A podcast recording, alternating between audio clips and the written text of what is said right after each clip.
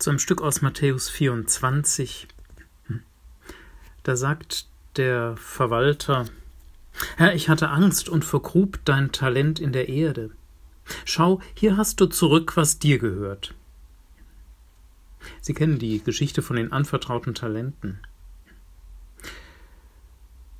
Interessant und so anziehend, dass man wirklich gerne mit ihnen zusammen ist, sind ja nicht die Menschen, die von etwas getrieben sind.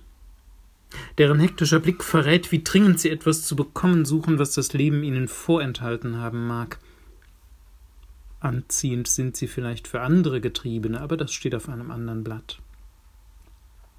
Wirklich interessant sind die Menschen, von denen so etwas wie eine geerdete innere Leichtigkeit ausgeht. Menschen, die strahlen, die etwas ausstrahlen, etwas geben, etwas verschenken, frei aus sich heraus.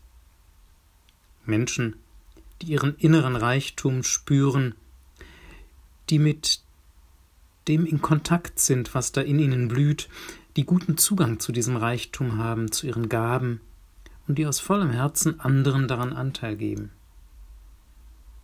Solche Menschen werden auch nicht ärmer dadurch, dass sie mit anderen teilen, was sie in sich tragen. Es tut ihnen im Gegenteil selbst unglaublich gut, es bereichert sie, und die anderen bereichert es genauso. Jesus erzählt seine Geschichten bisweilen ohne Rücksicht auf moralische Empfindlichkeiten. Er verwendet für das, was er sagen will, schon einmal Beispiele, die als solche überhaupt kein beispielhaftes Verhalten zeigen. Der gerissene Verwalter, der Schuldscheine fälscht, aus Lukas 16, der ungerechte Richter, der ein Urteil spricht, nur um endlich seine Ruhe zu haben, aus Lukas 18, der Schatzräuber aus Matthäus 13 und eben diese profittüchtigen Verwalter aus unserer Geschichte, alles keine Glanzlichter der Christenheit. Aber das braucht nicht zu irritieren. Die Gestalten der Gleichnisse und Erzählungen Jesu sollen gar keine Vorbilder sein, sie sollen helfen, in den Köpfen und in den Herzen derer, die zuhören, ein Licht anzuzünden. Nun hat da also ein reisender Kaufmann sein Vermögen zu Hause aufgeteilt auf drei Verwalter. Insgesamt eine riesige Summe.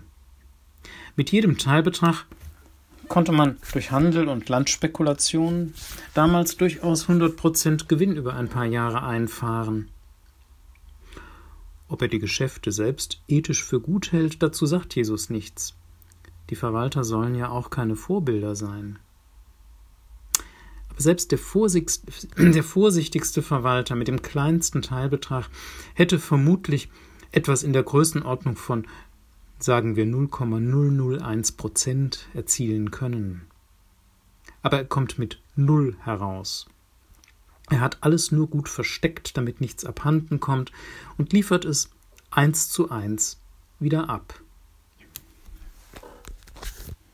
Wenn wir Angst haben zu versagen, machen wir oft nicht einmal den Versuch, ob es klappen könnte. Weil der andere Nein sagen könnte, frage ich gar nicht erst. Weil etwas vielleicht nicht auf Anhieb funktioniert, übe ich gar nicht erst um dorthin zu gelangen, wo es das dann täte. Wir kennen sowas. Wenn wir Angst haben, wir seien im Leben zu kurz gekommen, dann fühlen wir uns, als hätten wir gar nichts, was wir überhaupt investieren könnten. Weniger finanziell gemeint, sondern seelisch. Die eigenen Talente, die Gott uns geschenkt hat, nehmen wir gar nicht erst in Besitz, wollen sie nicht einmal wahrhaben und schon gar nicht einsetzen. Wir reden sie klein, werten sie ab und bemerken sie vielleicht gar nicht. Aber wir versinken dann in Lebenstraurigkeit. Denn wir spüren auf der anderen Seite, dass etwas uns fehlt. Oder wir beginnen draußen bei den anderen das zu suchen, was wir meinen zu vermissen und was wir doch nur in uns selbst finden könnten, wenn wir nur Kontakt damit bekämen. Helfen können uns in solchen Situationen Freundinnen und Freunde, manchmal sogar Außenstehende, die uns hinweisen auf die Gaben, die wir selbst oft nicht bemerken. Da sagt dann jemand, du hast aber eine wunderschöne tragende Stimme. Oder sie können beneidenswert gut zuhören, und zwar wirklich zuhören. Oder wenn ich dir etwas erzähle, du findest immer eine positive Wendung für jedes Problem. Solche und ähnliche Hinweise sind Gold wert. Sie setzen uns manchmal auf die Spur von Talenten, die wir gerade dabei waren zu vergraben, wo wir doch aus ihnen reichen Ertrag ziehen könnten, nicht bloß für uns, für die anderen ja auch. Sie sind doch auch lieber mit Menschen zusammen, die strahlen. Menschen, die ihren inneren Reichtum spüren, die mit ihm in Kontakt sind, guten Zugang haben zu ihm und die aus vollem Herzen anderen Anteil daran geben. Dass Jesus diese Geschichte erzählt, das mag an etwas weiterem noch liegen.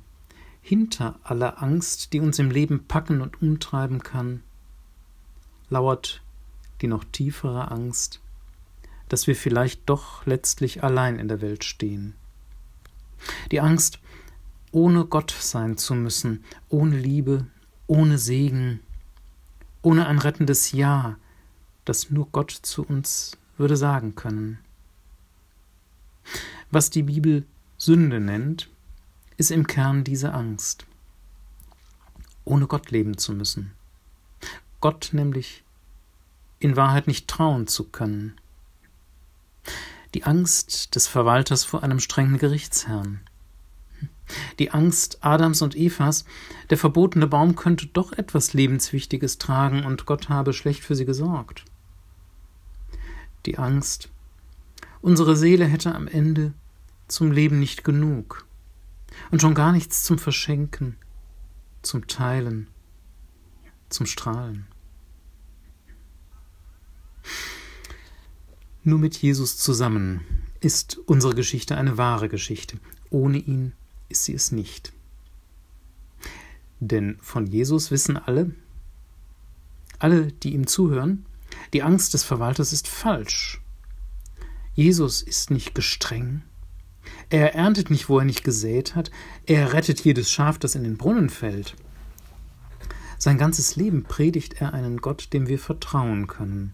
Einen Gott, der uns liebt.